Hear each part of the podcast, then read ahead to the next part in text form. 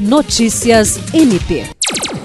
Durante os nove dias da Expo Acre, o Ministério Público do Estado do Acre estará presente no Parque de Exposição Marechal Castelo Branco com serviços de atendimento ao público, além de ações de fiscalização e orientação que fazem parte de uma edição especial do programa MP na Comunidade.